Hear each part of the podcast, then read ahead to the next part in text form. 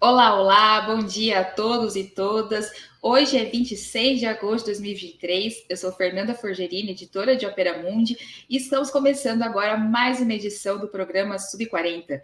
Todos os sábados, às 11 da manhã, o Sub 40 traz sempre convidados que representam aí uma nova geração de pensadores e realizadores. Pessoas de até 40 anos, às vezes um pouquinho mais, que são referências no mundo do trabalho, da cultura, do esporte, das leis, da política e também da comunicação. Já já começamos a nossa conversa, mas antes quero aqui lembrar vocês do quão fundamental é apoiar o jornalismo de Ópera Mundi. Há seis formas de fazê-lo.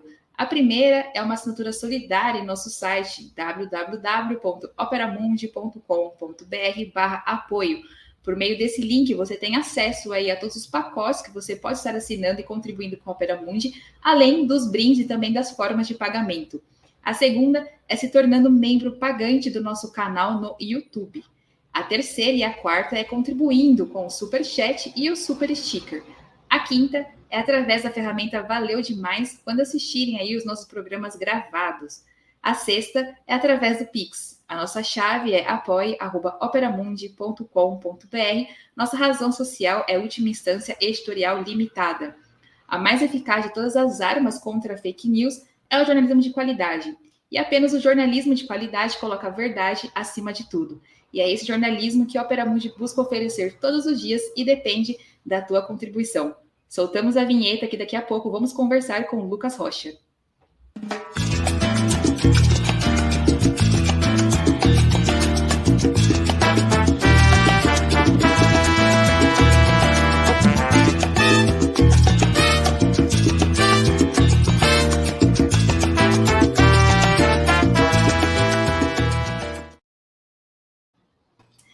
Bom dia, Lucas, tudo bem?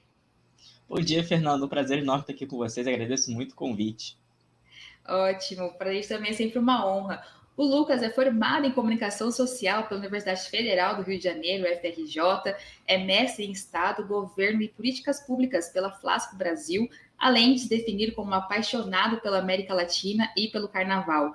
Com atuação voltada a temas de política e política nacional no jornalismo, Passou por redações como Jornal do Brasil, Revista Fórum, Agência Sputnik e atualmente está no ICL Notícias. Ele já organizou um projeto da Unasul no Rio de Janeiro que foi voltado a estudantes e fez intercâmbio também universitário na Universidade de Buenos Aires, onde aprofundou o contato com debates latino-americanos.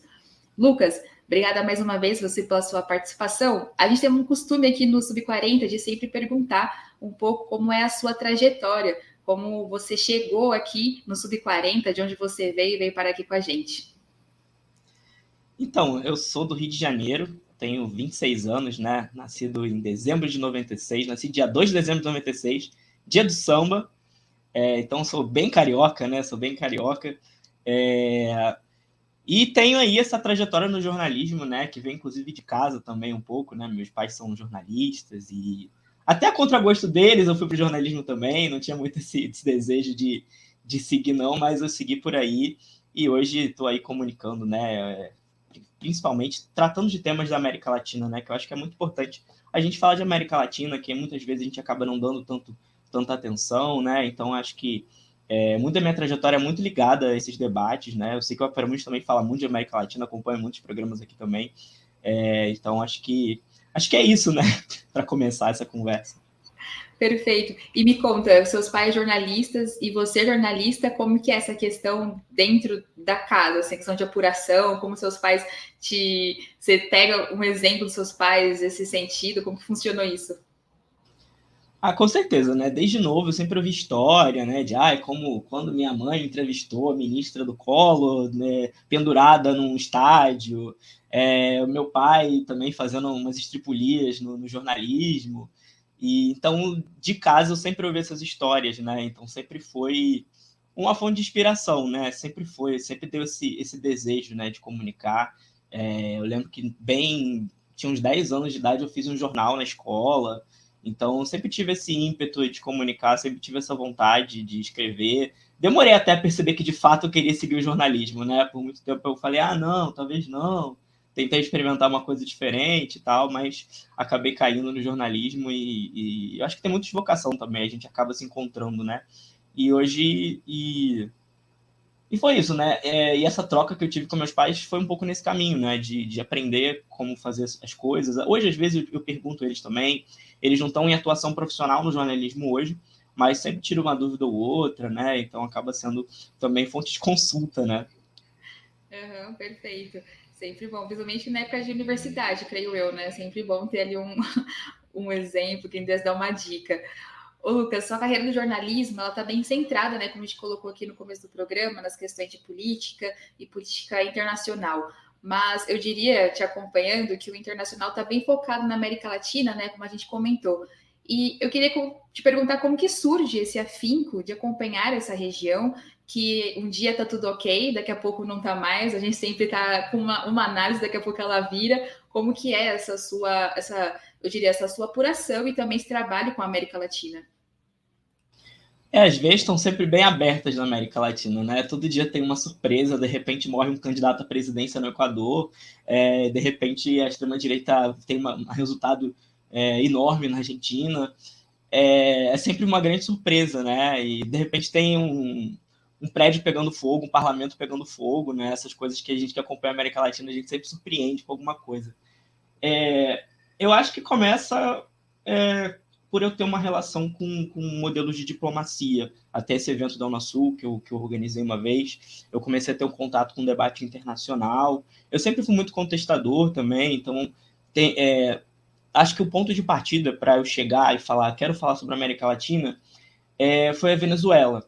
Eu sempre fui muito curioso da relação de como, como as coisas eram na Venezuela, então, teve uma vez que eu peguei um livro, estava numa feira do livro, tinha um livro sobre Venezuela, e eu peguei esse livro e fui ler, e me, fui me aprofundar, e a partir daí foi é, sendo um caminho natural de cada vez mais buscar mais informação sobre a América Latina. É, o meu pai me deu Veias Abertas, né? Você teve Veias Abertas, mas foi um dos passos também para eu querer aprender mais sobre a América Latina e tudo mais. É, e muito também por não ter tanto esse debate, né? A gente tem um debate América Latina na grande mídia, pelo menos, que é um debate muito é, direcionado, né? A gente tem muito condenação de, de certas lideranças, condenação de certos processos políticos, e a gente não tem um debate aberto sobre é, os processos latino-americanos. Então, a partir daí, eu também fui explorando esse lado, né? E fui querendo é, saber mais, explorar mais, falar mais sobre. É, e abrir esse debate, né? Na verdade, quando a gente fala de um tema, é, a gente está abrindo um debate, né? Quando a gente foca, é, eu foquei bastante na eleição do Peru, aquela que teve o Pedro Castillo, né? Muita gente me critica, até hoje me critica, não, Lucas, você defendeu um cara que tentou dar um golpe, como se eu fosse o dono do processo histórico, porque eu estou pautando umas, umas coisas, né? Porque a gente tem tanta falta de, de um debate sendo pautado, um debate latino-americano é, qualificado sendo pautado, que quando a gente pauta, a gente acaba sendo responsável por aquele processo, e eu não sou, né? Eu não sou peruano, não tem esse debate, né? eu sou um grande fã de Mariátegui, mas eu não sou peruano, não estou nesse debate, não voto no Peru. Então, é, é uma coisa que, que é muito engraçado, né? Eu recebi muitas críticas depois do, do com o desenrolar do governo Pedro Castilho, eu ficava assim, gente, mas o que, que eu tenho a ver com isso, né? Eu não, não votei, não fiz campanha, não fiz nada para Pedro Castilho, e é muito, é muito curioso, né? Eu acho que isso é um sintoma, né, da nossa falta de espaço para o debate latino-americano, né? Sim, é, a, a, gente acaba fica, parece que ficando um pouco estigmatizado por parece que falar de América Latina está sempre defendendo a América Latina, né? É um pouco nesse sentido, né? Total, total. A gente acaba sendo porta-voz de um governo de outro, sendo que não é assim, né? A gente tem discordâncias, a gente tem nossas análises pessoais, nossas análises políticas diferenciadas, né? Não é porque eu vou estar pautando que talvez haja uma prisão legal em algum país, alguma coisa diferente, que eu estou aderindo totalmente a, a, a, um, a, um, projeto político de um país, né? É, e após posso até estar, às vezes, né? No caso do Pedro Castilho, não. É uma figura, inclusive, que eu sempre tinha reticências com ela. Mas, enfim, a gente tem um papel de comunicar, né, Fernando? A gente tem um papel de, de levar a discussão à frente, a gente tem um papel de debater. Então, é, eu cito ele mais como um exemplo, né, de, de desse vácuo de, de, de, de debate que a gente tem quando a gente fala de América Latina, em que as coisas são muito surpreendentes. É, e às vezes as análises são muito apressadas também. A gente pega nessa eleição do Equador agora, vi muita gente falando, não, são duas esquerdas no segundo turno. Que duas esquerdas, gente? Daniel Noboa está muito longe de ser esquerda, né? E foi colocado aí como é, uma outra esquerda que está disputando. Não, tiramos a extrema-direita. Sim, é importante tirar a extrema-direita. Mas, assim, é, é, muito complicado. Acho que até quando a gente fala de Colômbia, né? É, Bolsonaro foi tratado aqui no Brasil muito como a primeira extrema-direita da América Latina, sendo que a gente tinha Colômbia ali com, com o Duque, que era extrema-direita, era um assassino, né? A gente tinha um governo assassino na Colômbia, é, e isso não era muito, muito colocado, né? Então, acho que é, essa, essa correlação que a gente tem que fazer da América Latina, eu acho que, que é muito importante, né? É, para a gente é, pautar o debate. Eu acho que é isso. A gente tem que pautar o debate da América Latina, até para a gente ter as, as, discordâncias, as divergências, os debates. É, e, e eu acho que é isso, né? Eu acho que é isso. E vou falando um pouco do Peru, né? Eu, eu, eu me espelho muito no debate que o Mariata que faz, é, tem um livro dele, que é até do Michel Louis, que o Michel Louis organiza, né? Que é o, um, Por um Socialismo Indo-Americano. E tem um, um, texto ali que fala um pouco sobre paixões, né? Eu acho que sobre um, um socialismo, um marxismo apaixonado, que eu acho que é uma coisa muito interessante para a gente debater a América Latina. Então, por isso que eu me coloco também como um apaixonado pela América Latina, porque eu acho que também a gente tem que ter paixão pela, é, pela nossa é, apesar de todas as dificuldades, apesar de todos os problemas, apesar das veias abertas e, e cada surpresa e um momento, é, a paixão é uma coisa que nos move, né? E a paixão pela América Latina é uma coisa que me move, que me move como jornalista, que me move como militante, né? É, que às vezes a gente tem que separar. Eu acho que, como jornalista, eu, às vezes eu fico nessa encruzilhada, né? De como é que eu vou pautar certas coisas. É, mas que só de estar pautando, eu acho que só de estar pautando a América Latina já é um pouco de de quebrar um silêncio, né? E eu acho que aqui no Opera Mundi vocês fazem muito isso também. A gente está quebrando um silêncio. E quando a gente quebra um silêncio, já é político, né? Por si só, você debater uma coisa, né? Você não dá como, não pegar como dado um debate e, e pronto, né? É, porque se você pega assim, você acha que é, o Javier Milei ele veio do nada, ele surgiu do nada de repente. Na verdade, é um processo também que você tem na Argentina, que muitas críticas a gente te, te, é, foram feitas uh, Alberto Fernandes, que ajudou a chegar nesse esse momento. Então, se a gente cria um silêncio, tudo parece muito surpreendente. A gente não aprende com as experiências é, nossos, de nossos vizinhos, né? Então, a gente tem muito aprendizado para pegar com, com o nosso com a América Latina em si, tanto lá pegar aprendizado, a gente pegar aprendizado lá, tanto lá pegar aprendizado no Brasil, né? Sim, acho que daqui a pouco também a gente comenta sobre essa questão da, da, da Argentina, né? Mas é, é engraçado até, Lucas, porque de segunda-feira eu apresento o Roda Mundo também, né? Às 5 e meia, que tem Ana Preza, Amanda Arumi, Vanessa Martina, e a gente comenta sobre, tenta comentar sobre diversos, diversas coisas. Mas parece que sempre a América Latina é o que a gente mais gosta. A gente até brinca que, tipo assim, não adianta, o mundo vai girar para a gente falar de segunda-feira, 5 e meia, falar de América Latina. Acho que envolve essa, essa questão de paixão, de entender também, mas é, é, me parece mais também ser uma coisa de a gente pertencer a essa, a essa região e também tem, querer entender mais ela e falar sobre ela também, né? Eu acho que vai um pouco desse sentimento também. É, mas, Lucas, eu ia até comentar, é, a gente estava falando aqui a questão de fazer jornalismo, né, de colocar o debate, é, a gente passou por um governo é, que, inclusive, agora o ex-presidente Jair Bolsonaro está sendo investigado por conta de impulsionar fake news, né? A Polícia Federal está investigando isso, e esse governo foi totalmente agressivo com o jornalismo, né? Tinha lá o seu jornalismo que ele curtia, os outros não era jornalismo, era fake news, enfim. Você acha que o jornalismo saiu desse período melhor? Eu digo no sentido de que conseguiu evidenciar o que foi tratado como, que, como um mal na sociedade, ou o jornalismo não aprendeu nada nesses quatro anos e segue aí errando, é, não digo errando em suas pautas, mas errando como se comunica com a sociedade? É uma pergunta bem difícil, Fernando.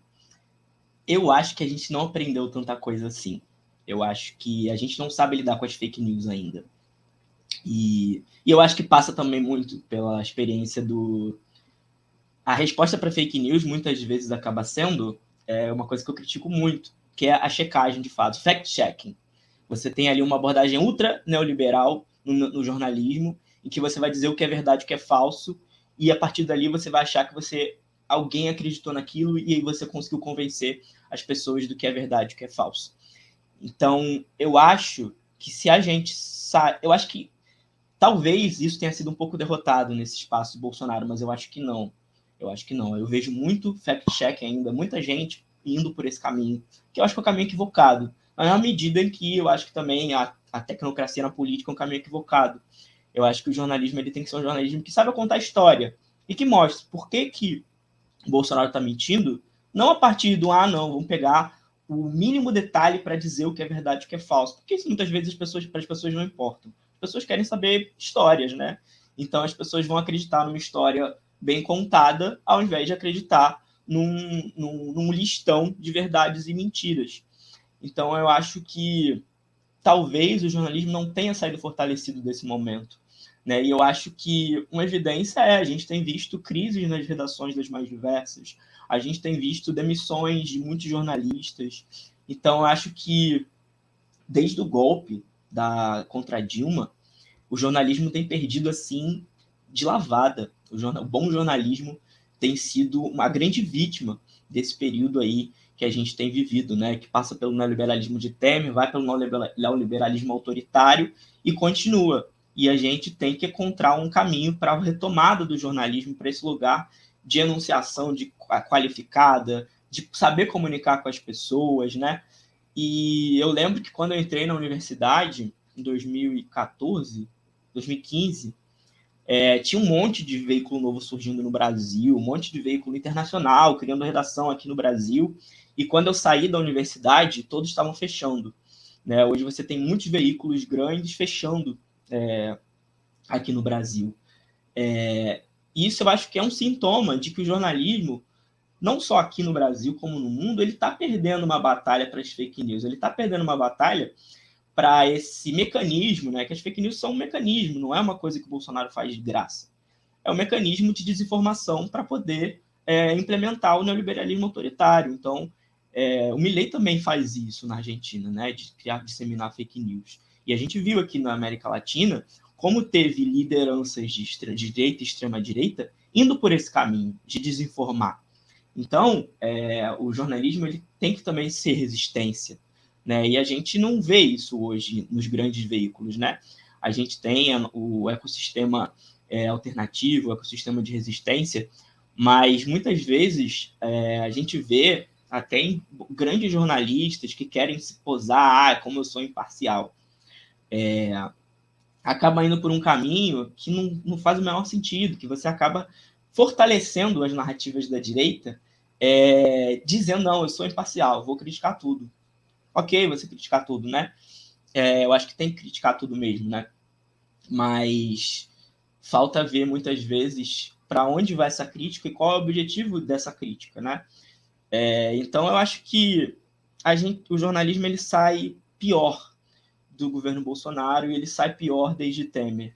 Eu acho que isso passa também por investimentos no Brasil. Acho que tudo é uma coisa que alimenta a outra, né? O Brasil ele tem a crise é, econômica e social e política e vai tudo por água abaixo. O jornalismo é o primeiro a descer do ralo. Então acho que é, eu vejo com preocupação. Eu vejo com preocupação. Acho que tem alternativas surgindo. Eu acho que tem muita gente boa com voz, com mais espaço. Acho que o Bolsonaro, o, o ponto bom do Bolsonaro, do, do governo Bolsonaro, atacar a imprensa, se é que dá para tirar algum ponto bom, é que você tem algum reforço de algumas pessoas críticas com mais espaço do que tinha antes, né?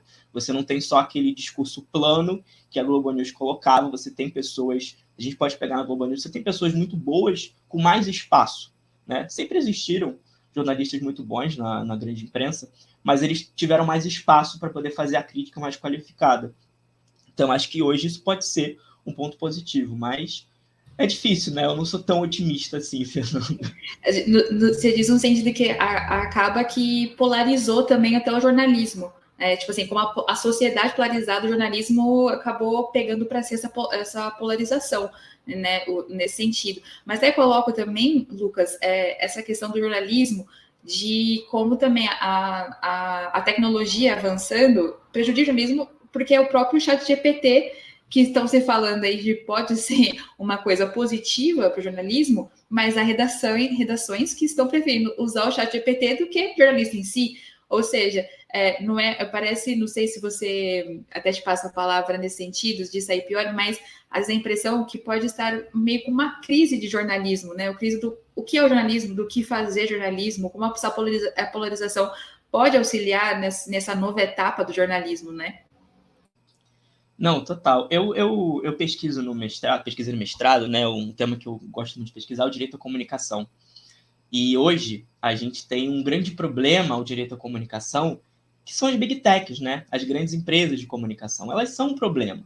Porque a gente, para fazer um texto, a gente tem que colocar palavras-chave que, o, que os sites gostam. Então, você faz um texto no jornalismo hoje, para o texto ter é, venda, não é na banca de jornal que a pessoa vai ler o texto, é no Google, é no, é no, são nos, nos buscadores. E para os buscadores mostrarem o seu texto para as pessoas, é, você tem que seguir certas regras, você tem que seguir certas normas, você tem que se enquadrar naquele modelo é, que, o jornal, que, que as grandes empresas querem, porque vai ser mais vendável, vai circular melhor. Então, é um problema que a gente tem hoje na nossa própria liberdade criativa no jornalismo, né? Eu acho que a gente tem sempre que buscar informar da maneira mais clara, mais objetiva possível, é, sem cair no mito da objetividade total, né? Mas eu acho que é na forma de comunicar para que todo o público entenda. Eu acredito num jornalismo que seja um jornalismo que seja massificado para que todos entendam a mensagem que você quer mandar, né? E que você não trate o seu espectador é, como, como, como uma pessoa que não saiba o que está falando, né? É, eu acho que todo, todos têm capacidade de compreender as, as, informações que a gente coloca no texto, se você colocar de uma maneira que seja compreensível, né? Então, é, você não tem muitas vezes uma possibilidade de escrever um texto que vá circular é, porque você tem que seguir os critérios do, do, do Google, dos buscadores, das grandes empresas de tecnologia.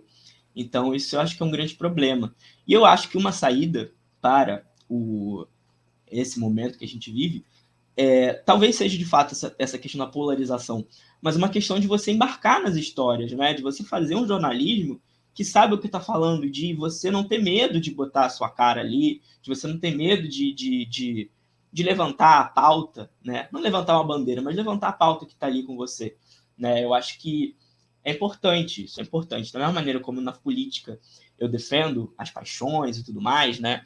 É, eu acho que no jornalismo a gente também tem que ter esse apego à paixão, ao sentimento, à emoção, é, sem também ficar uma coisa melodramática. Não é isso, não é esse o caminho que eu acho que é. Assim como também não é a política, eu não defendo é, o que chamam de populismo, não é isso mas eu acho que a gente tem que encontrar um caminho que não seja a objetividade total, que já foi derrotada, é, que a, extrema-direita já derrotou a objetividade total, o fact-checking já, tá, já morreu. Não existe fact-checking quando você tem as histórias mirabolantes que a extrema-direita monta hoje. E, e encontrar esse caminho, eu, eu acho que é um processo que é importante a gente entender e ver onde a gente quer chegar, né? E experimentar também é muito importante, né? Eu faço até um pouco disso, até hoje tenho tentado fazer isso lá no CL, de colocar, fazer vídeos curtos no TikTok, é, que hum. se informe, que é uma barreira que a gente também tem que entender. A gente, enquanto, inclusive, esquerda, né, enquanto é, é, esquerda no Brasil, a gente tem que saber comunicar também com os mais jovens, né? Eu tenho 26 anos, mas a gente precisa ter é, uma ferramenta de deixar de ser é, de ter aqueles jargões prontos da esquerda e se comunicar com, com, com que é mais jovem, com as gerações que estão vindo até da, da mesma idade que eu, acho que, é, que não nos conhecem, né? muitas vezes não conhecem, acho que são barreiras que a gente precisa ultrapassar é, de massificar o conteúdo. Né? Eu acho que a internet tem essa, essa possibilidade de massificação de conteúdo, mas tem muitas barreiras também. Uhum. É, Lucas, você comentou essa do, do ICL, né? Esse trabalho que está desenvolvendo lá, e recentemente o, a, a equipe né, do, do ICL, o ICL em si, ele foi, foi colocado na justiça pelo presidente da Câmara, o Arthur Lira, então na justiça contra o ICL, contra algumas matérias que falavam sobre Arthur Lira, em relação com a mulher dele, as denúncias que ela havia feito. E para além dessas questões de o ICL estar tá tomando um espaço, principalmente na internet, né, no, no, no YouTube, que, que o canal mais bomba, é, começou a tomar esse espaço e sofreu aí essa questão na justiça. Isso para vocês do ICL, né, que não, não vou colocar também para você responder em nome do ICL, mas você como participante do ICL, Como que está sendo tratado isso agora e se isso foi configurado como uma censura também, né? Acabamos de falar do governo Bolsonaro sobre essa questão de sair do pior e quando fazemos jornalismo sofremos aí esse tipo de sanção. Como que está sendo avaliado isso internamente também? É, eu acho que é, eu acho que é isso, uma tentativa de censura, né? A gente, o Israel lançou uma campanha contra a censura, mobilizando as pessoas, né, para poder fazer com que esse, isso não avançasse, né? Porque isso, o presidente da Câmara, Arthur Lira, não gostou das reportagens que foram feitas, né? Reportagens muito bem feitas pela Luísa Vilela, é, e que com muito e que deram espaço a ele. Eu acho que isso é muito importante de frisar sempre, né? O ICL a todo momento deu espaço para Arthur Lira responder, deu espaço para Arthur Lira rebater essas, essas informações, e ele nunca quis esse espaço, né? Ele sempre quis silenciar, ele não queria que a informação circulasse. Então, o Arthur Lira ele vem da mesma linhagem do Bolsonaro, de certa maneira, né? Ele cresce no governo Bolsonaro, ganha muito espaço no governo Bolsonaro, ganha orçamento no governo Bolsonaro e acha que o Brasil continua sob o comando do Bolsonaro. Então, acho que é, ele vem de uma de uma de uma é, de uma linhagem política, né? De desse centrão mais conservador que nunca quis muito espaço para o debate, né? O Arthur Lira não é uma pessoa democrática. O Arthur Lira não é democrático. A atuação dele na Câmara dos Deputados nunca foi democrática, né? Ele a gente quando acompanhava a Congresso, né, na, assistindo às sessões, era sempre um absurdo, assim, era um atropelo geral que ele fazia durante o governo Bolsonaro. Então, nunca foi uma pessoa muito afeita ao debate democrático, né? E eu acho que isso é mais um exemplo, né? Que Arthur Lira não está nem aí para a democracia, né? Ele quer abafar as críticas que ele recebe e ele vai fazer de tudo para fazer isso. E censurar para ele é um caminho, né? Então, é, e isso acabou que precisou de um, de um veículo independente para poder coar essas críticas, porque a gente sabe, né, que as grandes mídias têm suas relações, têm os seus contatos, né? E felizmente, eu acho, felizmente, essa tentativa de censura acabou ecoando essa, essa pauta. Né? Então a gente viu um grandes sites em, na grande mídia ecoar esse, esse, essa denúncia, né? que é uma denúncia gravíssima, né? denúncia gravíssima, denúncia de estupro contra o presidente da Câmara dos Deputados. Né? Então pode não ser, pode não ser exatamente isso, mas é uma coisa que precisa ser investigada, ele precisa falar sobre isso. Né? Ele precisa falar sobre isso. Ah, não é verdade? Então ele fale que não é verdade. Né? Eu acho que é um debate que precisa ser feito, uma questão muito séria, que não envolve só a Juliane Lins, né? Milhares de mulheres no Brasil é, sofrem disso, então acho que é muito importante esse debate ser pautado. A gente não pode ter um presidente da Câmara silenciando esse debate é, e censurando para não ver essa informação circular. Então acho que é muito sério, é muito grave. E não foi só o ICL que sofreu com isso, né? Outros veículos também foram alvo do Arthur Lira. Ele conseguiu derrubar uma matéria, acredito que se eu não me engano, foi no Congresso em Foco, ele conseguiu derrubar uma reportagem é, com a Juliane Lins, então acho que é muito grave, é muito grave isso. Sim, eu ia até colocar, não sei, também, de certeza, mas que a agência pública também havia é, publicado também em relação a esse caso, também ter sofrido algum tipo de sanção.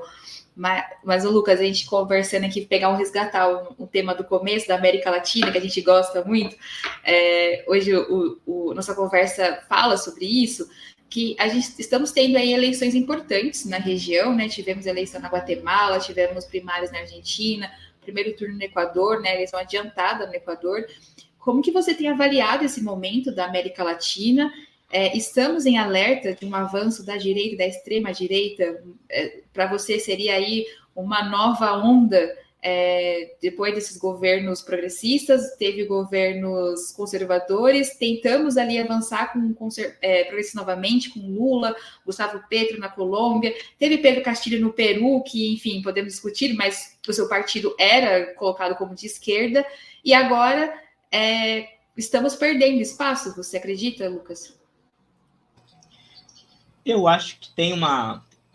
a Thalita Panchayde, que é cientista política, eu gosto muito dela, ela fala que talvez o momento agora não seja de ondas, né? Seja um momento de grande disputa, de toda vez ter disputas entre é, que vão definir os rumos da sociedade, né? Das nossas sociedades latino-americanas. Então, eu acho que o fenômeno do, do Milley, ele chama muita atenção. É muito perigoso, porque você ter um país como a Argentina governado pela extrema-direita é muito perigoso. Pela tradição democrática que a Argentina tem, né? É, é surpreendente até você ter essa figura emergindo, Mas olhando a realidade prática, dá para se entender o que, que aconteceu ali na Argentina, né? A gente tem muita similaridade com o Brasil, né? Tem muita similaridade com o Brasil, o que aconteceu na Argentina. Então, eu acho que é um, um alerta que a gente tem sempre que estar.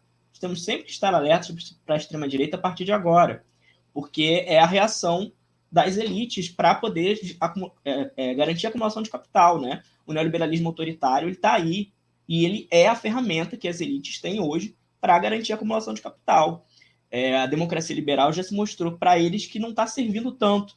Então a democracia liberal hoje é o que está ali no meio do caminho, é, que muitas vezes a esquerda acaba abraçando essa democracia liberal para poder ter algum, algum aspecto de democracia, porque hoje é, a direita não tem tanto interesse em defender essa democracia liberal. Né? Então a gente vê claramente em figuras como Javier Milei. É, e na Argentina não é só o Javier Milei, né? A Patrícia Bullrich, que está na coalizão do, do partido do Macri, ela também é de, de, bem de direita, né? Não sei se dá para classificar de extrema direita, mas ela é ultra conservadora também. Ela é uma figura muito conservadora. Então você tem duas figuras ali no espectro político muito muito conservadoras, né?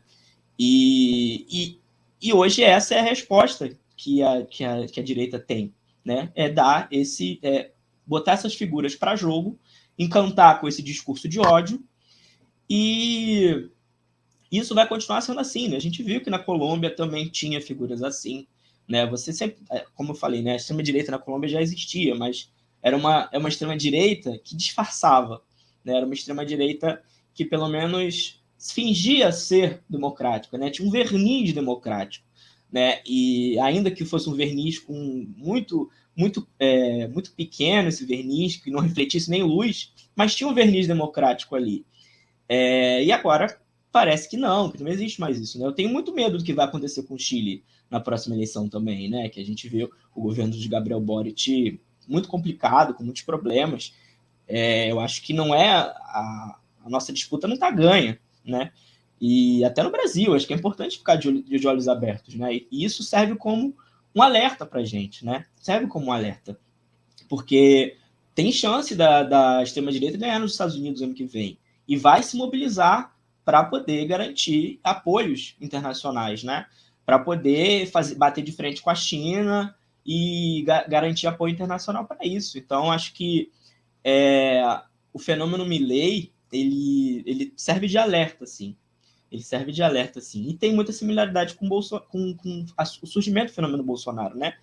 A gente falava, ah, o Brasil não tem é, 54 milhões de fascistas, né? Não tem é, metade da população de fascistas, 100 milhões de fascistas, enfim.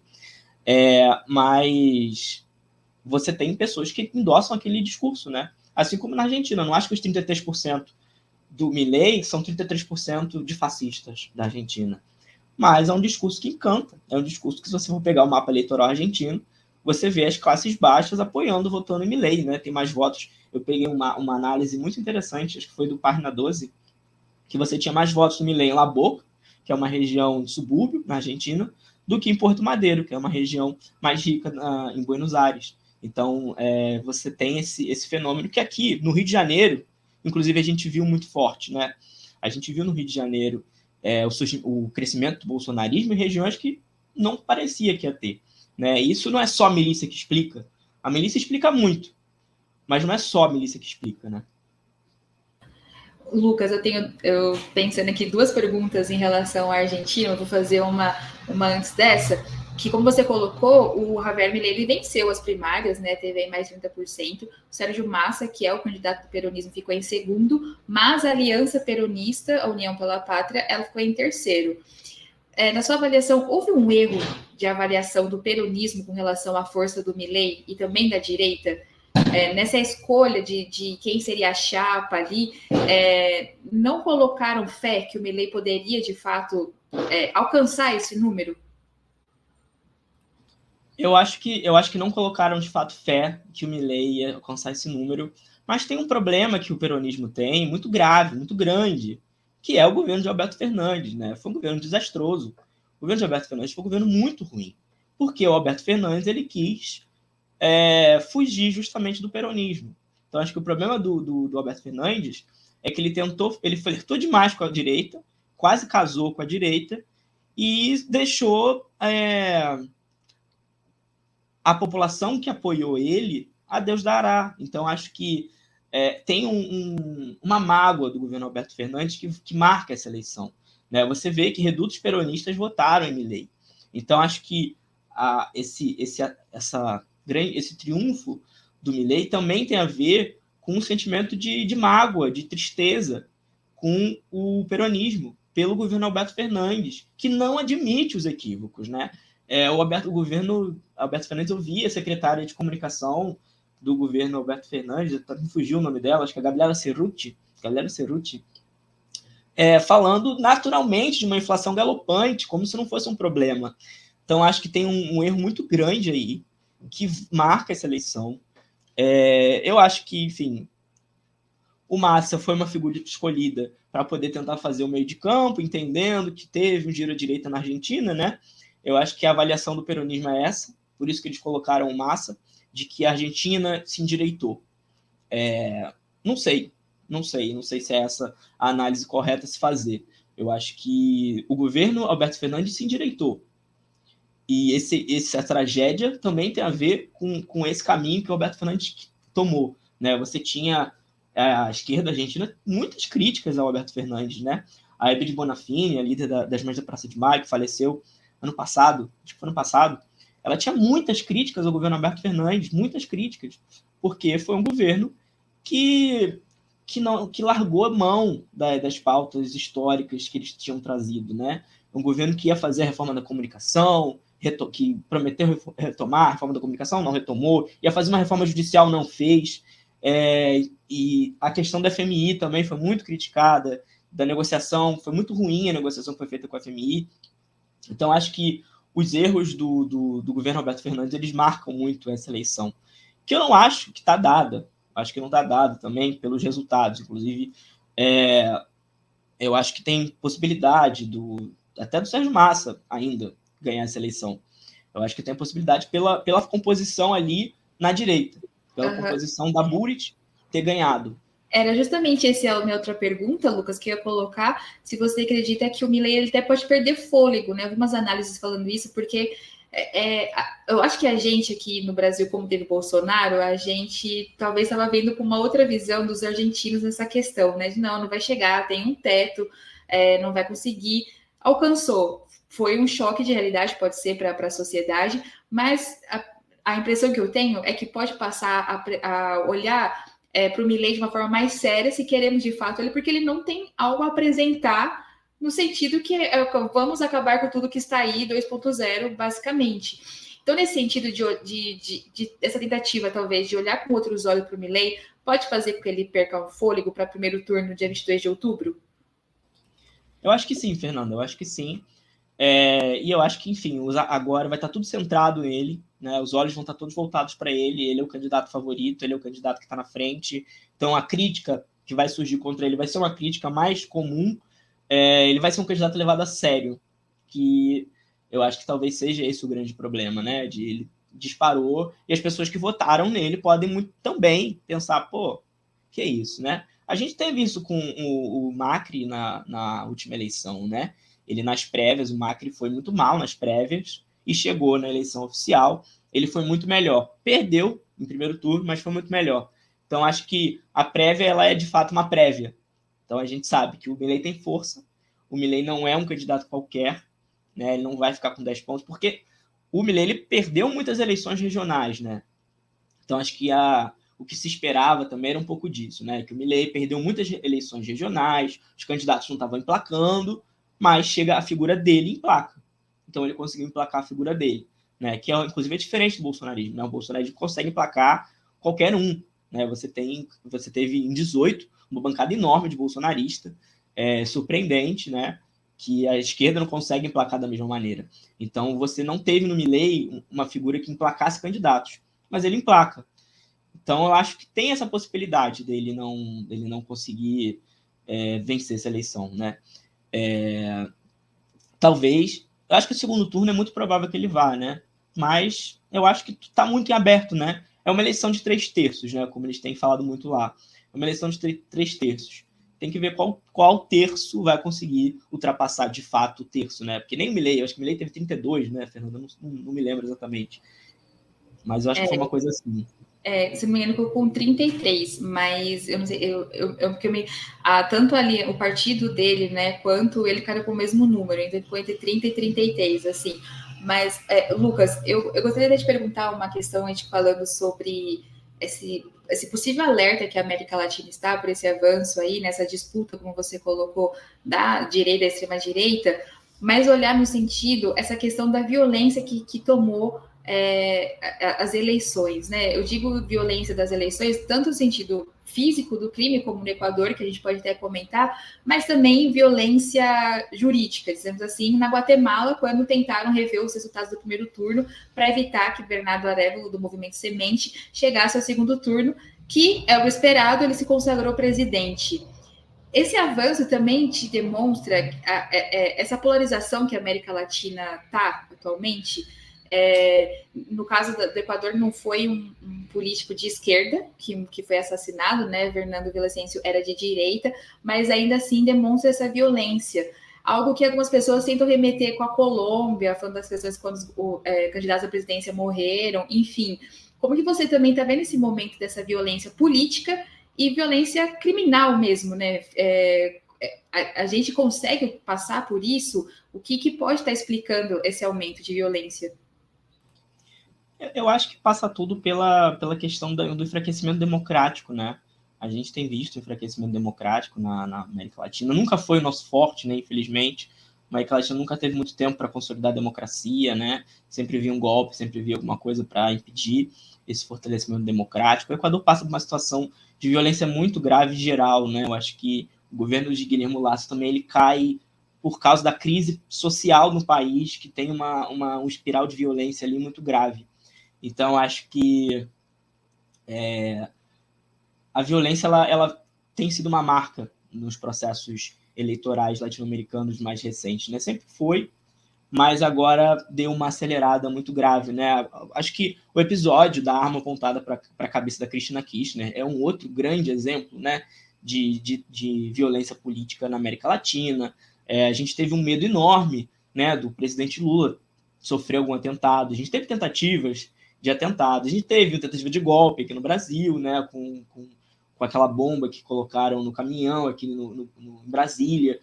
É, então, acho que a, a, a, fragilização da nossa democracia tem colocado né, esse, essa, esse aumento da violência.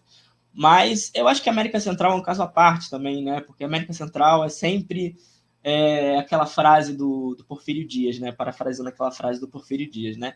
é, falava do México, né? México tão perto dos Estados Unidos, tão longe de Deus. Acho que a América, América Central é isso, ela está muito perto dos Estados Unidos para estar tá, estar tá perto de alguma força positiva, né? De alguma iluminação ali. Então acho que a América Central ela sempre teve dilemas muito mais sérios, né? A gente teve assassinatos, é, as taxas de homicídio são muito altas, né? Honduras é um país complicadíssimo, né? A gente está falando da Guatemala, mas enfim, ali a região é muito complicada, né? No El Salvador a gente tem um, um próprio ditador, né? O Bukele. Então é complicado, a região, a América Central é muito complicada e a, a dinâmica democrática ali é muito mais frágil, né? Então essa tentativa de não, não, não impediram o Arevalo, mas impediram outros candidatos, né? Então teve uma série de candidatos que não pôde concorrer. Ele concorreu porque acharam que não tinha, não tinha chance. Mas ele vai, consegue uma, uma força tremenda no primeiro turno, tentam tirar ele, não conseguem, e ele vence a eleição. Então é, uma, é um processo muito surpreendente, né? Eu fiquei muito surpreso de, de fato, ele ter conseguido vencer essa eleição, né? Sim, é, nossa, o Lucas, até você comentou uma coisa que ia até tentar tocar um pouco no assunto, essa questão do Bukele, né? Como o, o modelo Bukele que está sendo colocado esquece das questões dos direitos humanos do próprio governo de Bukele. E parece, a minha interpretação, até passo a palavra para você, que esse modelo Bukele está sendo colocado né, nessa coisa positiva contra os crimes, contra as gangues, o narcotráfico, enfim, como uma, uma questão política até. Esse modelo Bukele está sendo o, o próprio Bernardo Arevalo falou um pouco do Bukele, tem, tem um pouco uma, um afinco nesse sentido de segurança, mas nos esquecemos desses desse direitos humanos, né? Parece ser uma nova narrativa também na América Latina, algo que a direita sabe muito bem colocar, que é a questão da segurança, né? Como a gente comentava aqui. É, com certeza, né? Lá na, na Colômbia tinha um candidato que emulava o Bukele, né? O Ian Topic, Ian Topic é, que ficou ali em acho que terminou em quarto, mas chegou a fazer muito barulho, chegou a fazer muito burburinho. Eles, então... Esse é, intitulava o Rambo, né? Que era o Rambo do, do Equador. É, é, é uma coisa muito absurda, né? Eu acho que o Bukele, desde que ele surge, é uma figura muito controversa e que muita gente bateu muita palma para ele. Não, um jovem assumindo a presidência é, vai mudar o destino de El Salvador. E a gente está vendo como está avançando esse governo dele, né? Com restrições democráticas, com um, é, é, um, um, Supremo totalmente renovado, quem botou quem ele queria, né? um Congresso cerceado. É, isso não é democracia, né? Ele adota esse modelo autoritário na segurança pública, que não é um modelo democrático, não é um modelo que respeita os direitos humanos, né? E ele servir como modelo é muito preocupante, né? É muito preocupante. Acho que é um Bolsonaro moderno, praticamente, né? Não tem aquela, aquele discurso é, fascista do Bolsonaro, mas ele tem uma prática fascista, né? Então acho que o Bukele é muito complexo, complicado e é muito é, chama muita atenção ele ter virado de fato esse exemplo, né? Ele ter ganhado esse espaço. E tem muita gente que tem, tem não, não, não chama ele de, de ditador nem de nada, né? Você vê muitos veículos grandes colocando ele como num, num adjetivão dessa maneira. E de fato é o que ele é, né? Ele, é ele assumiu, é, criou uma ditadura em El Salvador, ele não tem democracia é, livre em El Salvador, né? Como eles gostam de falar, livre democracia. Não tem uma democracia livre em El Salvador. E ele faz o que ele quer, né? Então, é, ele avança dessa maneira, é muito complicado, é muito complicado ele servir de modelo. E a gente já viu que como a segurança pública é um, uma coisa que mobiliza a extrema direita, a direita e como pega, né, uma coisa que pega muito forte, né?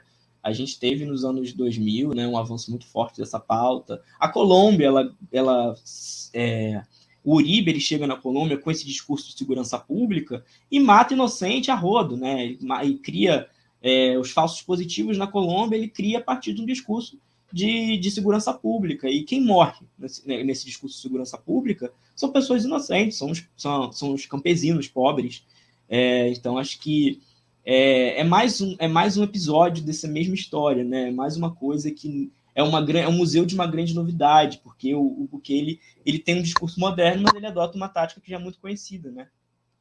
Sim, e até esse discurso que pega muito também, assim, um pouco na, na, nos países da América Latina, a questão da corrupção, sendo que quando esses governos entram, também não saem disso, né? O próprio Laça é um, um exemplo disso que, que saiu no Panama Papers, enfim, com as suas contas é, fora do, da, do Equador.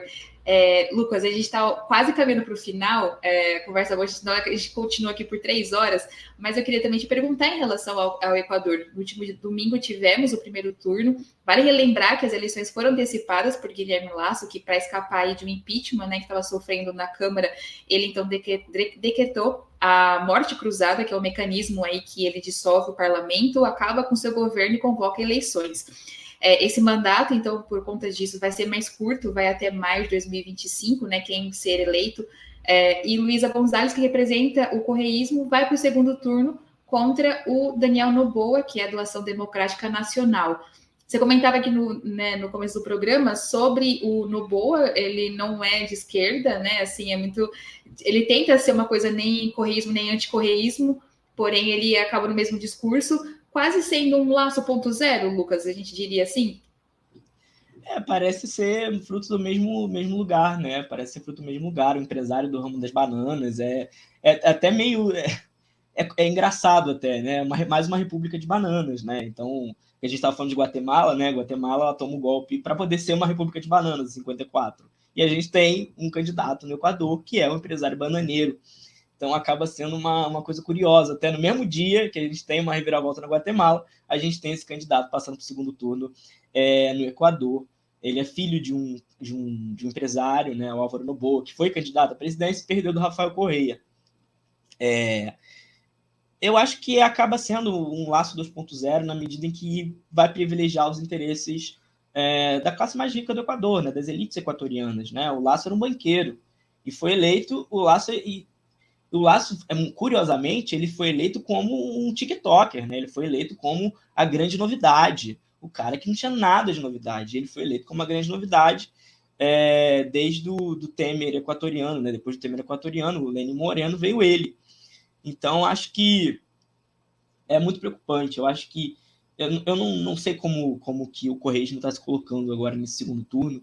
Eu acho que é muito importante também. Eu acho que na última eleição o Correio teve alguns erros muito graves, assim, de não entender que, que a história caminha, né? E de só reivindicar o legado de Rafael Correia sem apontar outros caminhos, outras alternativas, sem dialogar com novos debates, né? Acho que o fato de ter uma mulher como candidata já é um grande avanço no correísmo. Espero que isso tenha mobilizado outros debates que possam, no segundo turno, engajar com outros setores que não são tão afeitos à figura de Correia, né? Então, acho que é um desafio né, para o correísmo. Acho que é, eles tinham a eleição praticamente na mão, aí veio a morte do, do, do Vila Vicêncio, né, uma morte muito suspeita. Né?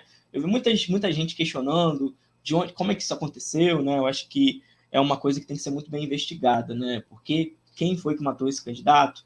Quais os interesses de matar esse candidato? Né?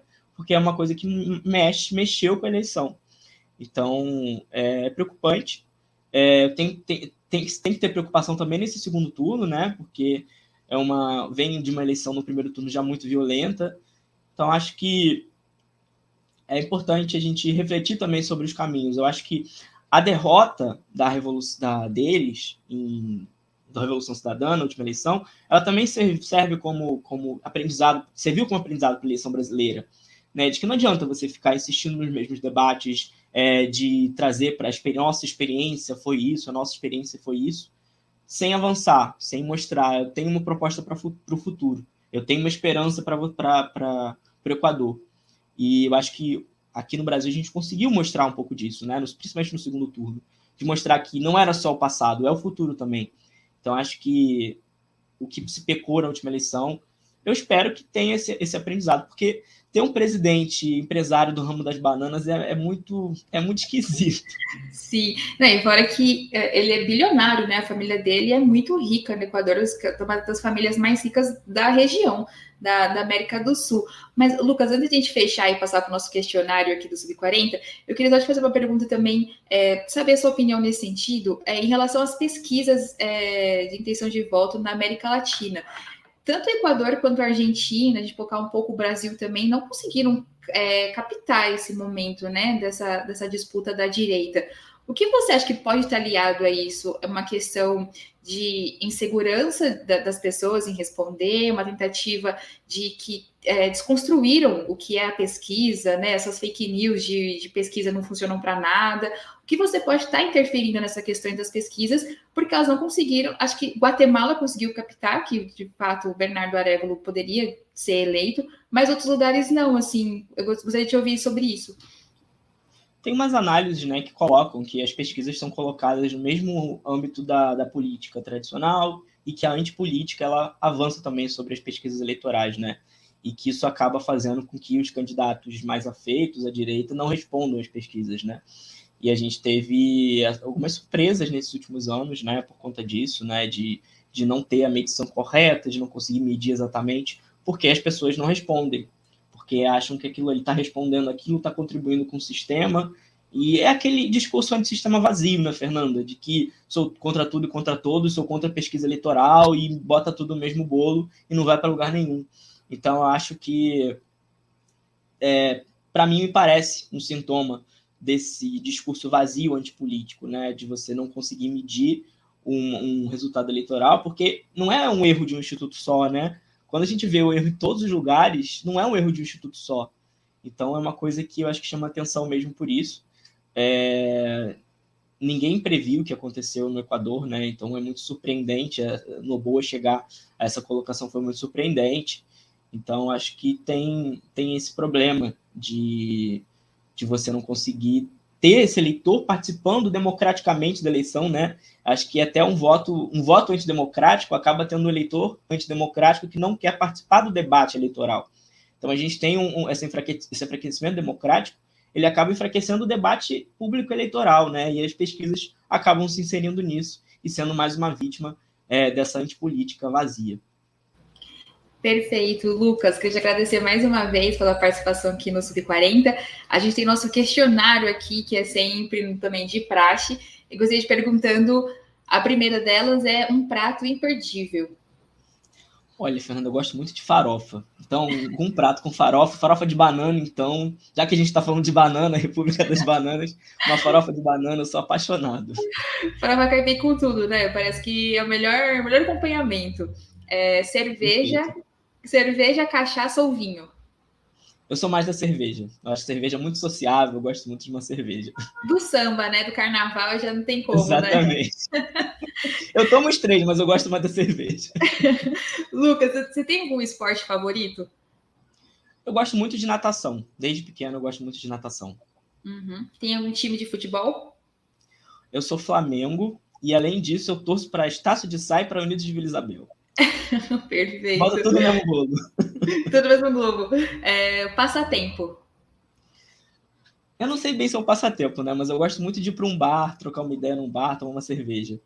Uhum, tá ótimo. É, um livro inesquecível. Eu gosto muito de Dias e Noites de Amor e Guerra, do Galeano. Acho que é um livro que eu sou assim apaixonado. É um livro denso e que tem um pouco dessa dinâmica, né, de amor e de guerra, como o nome já diz, que traz textos muito emotivos, mas textos muito fortes também politicamente. Então, eu gosto muito desse livro do Galeano. Boa. É, é, às vezes é bom lembrar que o Galeano não é só do Veias Abertas da América Latina, né? Ele tem outros textos. Uma música preferida? É Sonho de um Sonho, da Unidos de Vila Isabel, desfile de 1980, do Martinho da Vila. Sou apaixonado nesse samba. Eu vou ouvir, não conheço. É, você tem algum filme marcante, Lucas? Diário de Motocicleta, do Walter Salles. Acho que é um filme que mexe muito. Eu vi, eu vi ele quando lançou com minha mãe, muito pequenininho ainda, e eu vi recentemente, depois eu fiquei apaixonado, assim. É realmente um filme muito lindo e que dá vontade, de fato, de seguir por aí, conhecendo a América Latina. Sim. Sabe uma coisa que eu sempre tento lembrar desse filme, que eu não me recordo, o nome da moto, que era do amigo do, do Che às vezes vocês recordam o nome da moto, que tinha o nome dela, e eu sempre peno para lembrar, porque eu gosto muito da, da música desse filme, que é do George Drexler, né, ao, ao lado da Rio, porque eu sou viciada nessa música, mas o nome dessa moto eu sempre tenho que retomar para recordar. É, Lucas, tem algum ídolo político? Olha, eu tenho dois, assim, que eu, que eu gosto uhum. de colocar um pouco do lado. É, Hugo Chávez e Lula. Eu acho que são duas figuras que eu me inspiro muito, apesar de ter reticências, algumas críticas, algumas coisas diferentes. É, mas são duas figuras que eu acho que representam muito a América Latina e representam muito. Acho que Lula representa muito, inclusive, a democratização do Brasil, né? Então são duas figuras que eu admiro muito. Lucas, se você tivesse um evento histórico do qual gostaria de ter participado? Então, eu gostaria muito de ter vivido o período da redemocratização, né?